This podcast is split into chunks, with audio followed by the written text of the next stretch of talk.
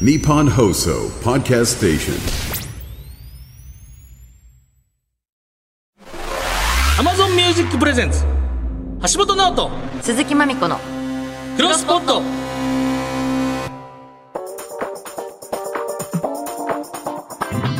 どうも銀シャリの橋本ですチュルミコの鈴木まみこです大海原のようなポッドキャストの世界をもっと知っていきたい我々二人がまだ知らないあまたのポッドキャストに出会いポッドキャストの世界の魅力を世に広めていく番組クロスポット60回目うーんおーついにやってますね重ねてきましたね60嬉しいいやー先週はティモンディ前田さんでしたね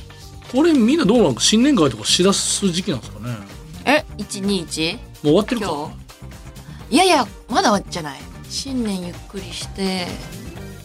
今がマックス盛り上がってんじゃない新年会シーズこれってもう1月三が日とかンうん456ぐらい78まあ分かるんですけどうん1月10日とか今日1月21日に初めて会う仕事の人とかいるじゃないですか、いるいその時にるなんか「あれです今年もお願いします」みたいなあれっているんかなもう俺いらんと思う私もそれいつも迷っいてやるなんかあれっていつまでやったらいいわけそれそんなん言い出したら2月になってくるやんななるまあでも1月いっぱいじゃないあうんと思ってるけどでももうお正月気分じゃないもんねーもう なんか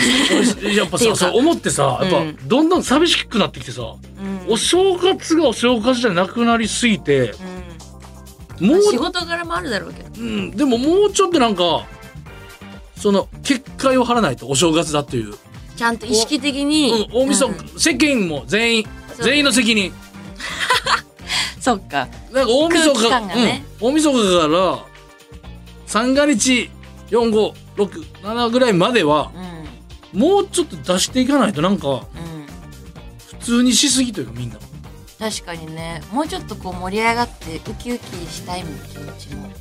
ゲスト紹介します今回のゲストは音声プロデューサー編集者そしてパーソナリティの野村高美さんがいらっしゃいますありがとうございますありがとうございまさすご無沙汰してます。ね、去年の2月に番組に出てくれたんですけれども、とにかく様々なポッドキャストを手掛ける音声プロデューサーさんです。ビジネス系のポッドキャストの第一人者でもあります。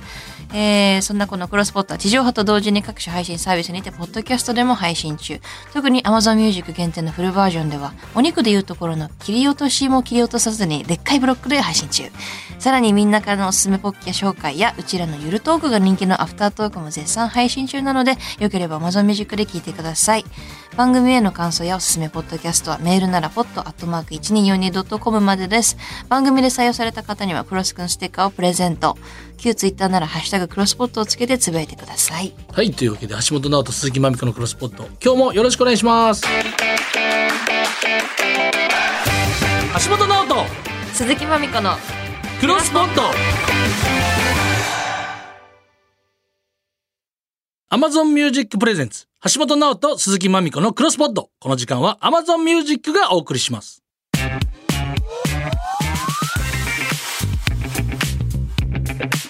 橋本直人鈴木まみこのクロスポット改めまして銀シャリの橋本です鈴木まみこです。毎回様々な人におすすめのポッドキャストやフェイバリットポッドキャストを紹介してもらっているクロスポット。今回はこの方に来てもらいました。音声プロデューサー、編集者、時々パーソナリティの野村貴文さんです。よろしくお願いします。お願いします。ご無沙汰しておいりやま安す。定のっていうかもごう無沙汰です落ち着きます、ね ありがとうございます。すごいですから穏やか本な気持ちにね当いやにいもやもうう一年ぶりですね。い。はい。ちょっと改めてプロフィーそル。うですよ衝撃のこのねね プロフィールですか。はいえー東京大学文学部卒業、PHP 研究所、ボストンコンサルティンググループ、ニュースピックスを経て、2022年に独立し、ポッドキャストレーベル、クロニクルを立ち上げ、えー制作、出演したポッドキャスト、ア・スコープ、リベラルアーツで世界を見る目が変わる。で、第3回ジャパンポッドキャストアワードベストナレッジ賞を受賞。また、第4回ジャパンポッドキャストアワードのベストナレッジ賞にも、えーニュースコネクト、あなたと経済をつなぐ5分間、みんなのメンタールーム、経営中毒、誰にも言えない社長の孤独の3作品がノミネートされ、経営中毒がベストナレッジ賞を受賞。大谷翔平さんじゃん動きがもうすごすぎるよね。すごい全部三作品ノミネートされるってももうう知識系のポッドキャストで右に出るものはいないという野村さんが本日のゲストです。やりゃ当たるというね。本当いに。やいや、もうすいません、本当に。いや、すごい。もうだってベストナレッジ賞取りすぎじゃないですか。そうですね。あの、1年前もお話ししたかもしれないですけど、あの、5個中その3個ノミネートいただったんで、若干その、ちょっと変な笑い が、あの、表彰式で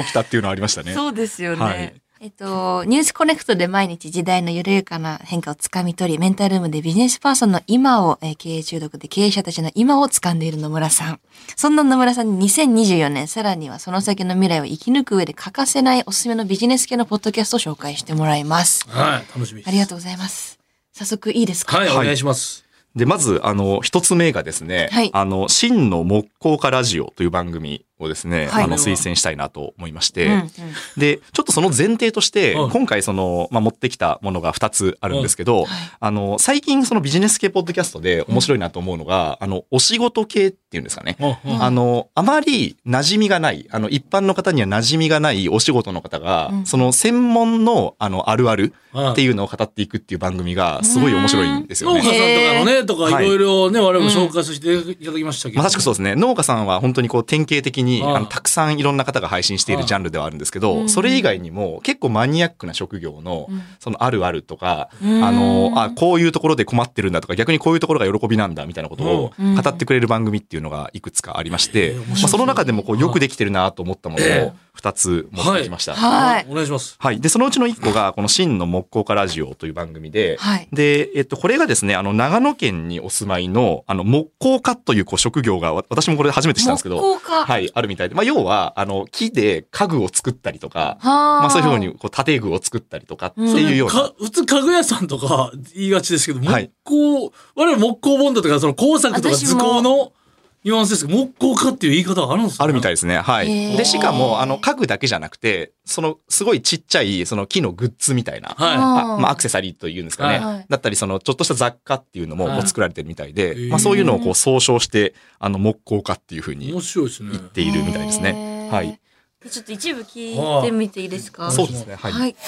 皆さんこんにちは。真の木工カルジオ始まりました。この番組は真の木工家になりたい、かぐや花太郎とアルバイトの小口くんがお送りする木工バラエティです。こんにちは。こんにちはえっ。とまあ、早速なんですけども、今期アニメ何を見てるかっていう。今期アニメね、はいまたいろいろありますから。僕は、まあ、大本命、スパイファミリーあ、大本命で、もう大大本命ですよね。見てますね。はい。花太郎さんは。僕はですね、早々のフリーレンを、早々のフリーレン、あ、めちゃいいですね。早々のフリーレンはね、めちゃめちゃ絵が綺麗なんですよ。あれいいですよね。あ今日のお話、ちょっとスパイファミリーの。そう。せっかくなので。そう。あの、スパイファミリーのアニメの話をするわけじゃない。じゃなくて。そうなんですよね。もう結構木工あるあるなんでしょうか、なんでしょうかという感じなんですけども、はいまあアニメ見ると、うんアニメの中に出てる、うんうんまあ、木工製品みたいなそう。あのものがちょっと気になるよねっていう。ちょっと気になるんですよね。そうそう。いちいち気になっちゃ。いうちいち気になっちゃって、ストーリーが入ってこないみたい な。枠ですね、ドア枠がそう、あの、横目で切り取られてたりとか して、僕目の方向違うだろ、そこうれ、そうみたいな。いや、ちょっとよく調べてねえなとか思いながら、ええ、おもろいですね。面白いこれははこれ聞いてスパイファミリーの表紙見たい もん今。そう人なんっですてほよねんまにざっくりでしか見てない な。本当だね。やっぱりなんか面白いのはプロの目線から見ると、はいあのアニメのこの原画の例えば木枠とかは、うんこの木目はありえないだろうみたいなことがわかるわけなんですそよね。れ面白いですね。ファンタジーをリアルでね。言うからおもろいですよね。いや、そう、だから、着眼点がさすがだなっていうのはすごい思っ確かにて。であと、ひょっとして、あの、すごい聞いていただいて分かったかもしれないですけど、うんあの、後ろに、す小さく、こう、木を削ってる音気にながってた。あるんですよね。まあ、これはおそらく、その、なんでしょうね、あの、雰囲気を出させ、い出すため入の、れてるんでしょうねはい、SE だと思うんですさすけどもが。にやりながら話せないですよね。 切り口はこれはもうすばなんかちょっと勉強になりますね。そうですねうんうん。なんかその、お仕事系のポッドキャストでは、一個その作り方のコツがあって、はい。あの、どうしても、あの、タイトルというか、あの、話の中身っていうのはマニアックになりがちなんですよね。ねまあ当たり前っちゃ当たり前で、あの、その多分業界の人しか知らない専門用語とか、業界の人しか知らないトピックっていうのが出てくる。ですけど、その場合は、えっと、タイトルというかトークテーマそのものは、かなりこう一般的なものにしていくと、うんうまくこう専門性との橋がかかるっていうのが、なるほどあるんですよねね。で、えっと、タイトルをマニアックにしちゃうと、もう入ってこれないんですよ。そうですね。はいなるほど。なんですけうど、んタイトルは、まあ、例えばわかんないですけど、うんえっと、こう、仕事をしていて辛かった時みたいな、はいはいまあまあ、超間口が広いじゃないですか。うんうんうんで、それで、えっと、専門家あるあるっていうのをやっていくと、ううまくその一般リスナー、私も含めて一般人との、その、興味の橋がかかるっていうところはありますなるね。ほどな。そうか、上司との向き合い方みたいにしといて、あここですでのす木目とここの木目が合わないんですよ、この木の素材そうではす、とそうです。か。はい。うんやっていけば、え入っていきやすいってことだは、ないで。す。さすがですね。すごいです。野村さん優勝 です。はいはい。私が優勝で すかこのは 配信者のお二人がすごいと思いますけどね。続きまして、はい、お願いします。はい。もう一つがですね、あはの、い楽しく広告人学を学ぶアドバタラジオっていううんあの番組で広、告人はいアこドれバタラジオ。これももうあのお仕事ものですね。で、えっと、お二人がですね、あの、広告業界に関わってらっしゃる方で、ええまあ、まさにこへう、え代理店の中の方おとして、うんうんまあ、なんでしょうね、こう、えープレゼンをしたりとうんか、あの、営業をしたりとか、まあ、提案、プランニングをするっていうようなお仕事に関わってらっしゃる方が、うんうんあの、こう、広告とか、マーケティングとか、まあ、そういったものに関する、その、なんでしょう、ちょっとマニアックなんだけど、あの、一般人が、あ、そういう視点で広告って見れるんだっていうような、うんあの、ものをですね、うんえー語っているっていうような番組ですね。へーちょっと一部聞いてみていいですか。そうですね。はい。はい。大会にもスポンサーがいるんですよそうだね。大会全体のね。全体の、はいはい。この間のユーロかな、うん。うん。で揉めたので言うと、うん。クリスチャン・ロナウドが、うん。その大会メインスポンサーであるコカ・コーラの、うん。えーボトルがインタビューの時に置いてあったんですけど、うん。それをどかしてうん。要するに僕は飲まないこういうのはうん。で自分で持ってきた水を置いたこれで揉めたことがあるんですよなるほど。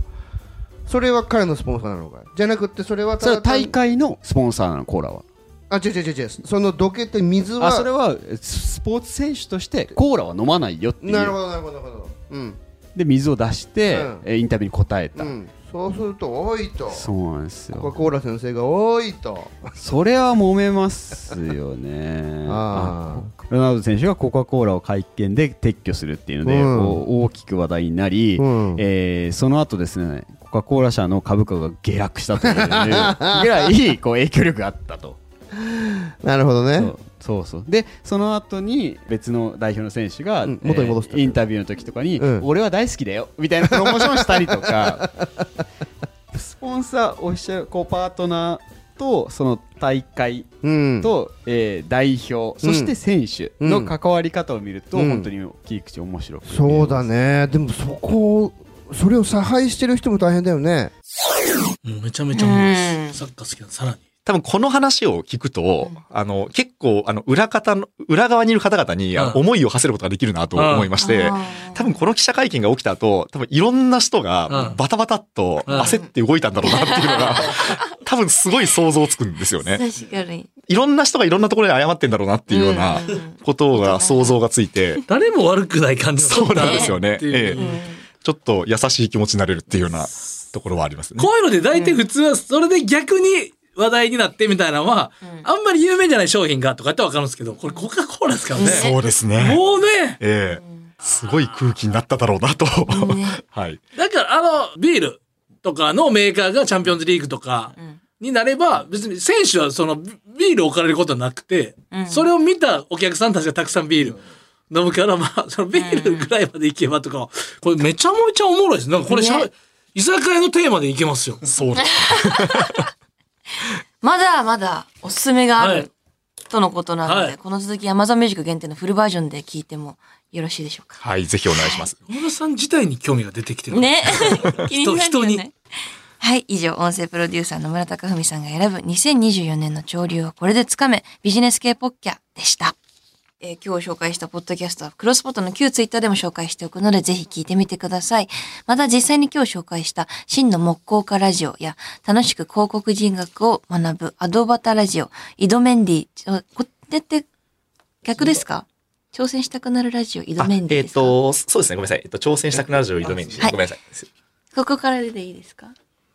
挑戦したくなるラジオ、イドメンディなどを聞いて、その感想をハッシュタグクロスポットをつけてつぶやいてくれた人の中から抽選で10名様にクロスくんステッカーあげちゃいます。その中から番組スタッフが DM にてご連絡します。ぜひたくさん聞いてつぶやいてたくさん広めてください。そしてここで野村さんとお別れなんですけれども、何かお知らせがあればお願いしはまい。す。すみません。なんかその宣伝みたいで恐縮なんですけど。いえいえいえ全然 はしてください今、あの、ニュースコネクト、みんなのメンタールーム、そして経営中毒、まあ、あと、えー今回少し触れさせていただいた井戸メンディですね。はいあの番組をそのいくつか、あの、配信しておりますので、あの、まあ、えーいろんな、まあ Amazon Music はじめ、あの、ポッドキャストスタンドすべてで、あの、聞けますので、ぜひ、あの、聞いていただけると嬉しいです。あの、野村貴文って多分検索いただくと、いくつか引っかかるんじゃないかなと思いますので。そこ引っかはいかると思います。そうですね。どうぞよろしくお願いいたしますポッ。ドキャストからなんか佐久間さんみたいになってるな、もう。いや、マジで本当そうよ。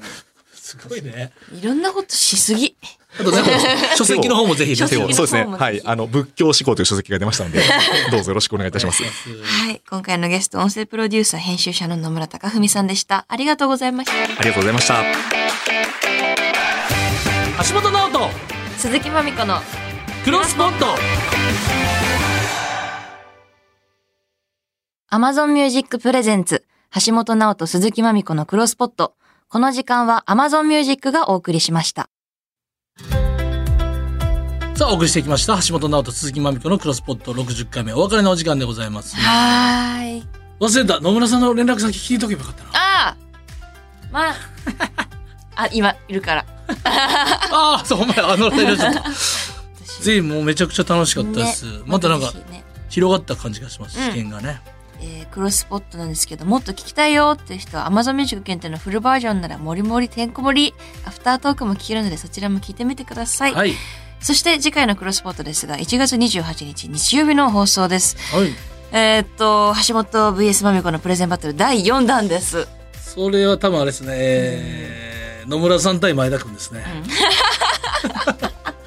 今回そうかも59、60激アツですね、激シャアーツプっ。すね。前回今回と確かに楽しみはいお願にいしとまいうすことで、詳細は写真もたっぷりクロスポット公式ツイッターでお知らせしますので、そちらをフォローチェックしてみてください。はい、というわけでここまでのお相手は銀シャリの橋本と鈴木まみこでした。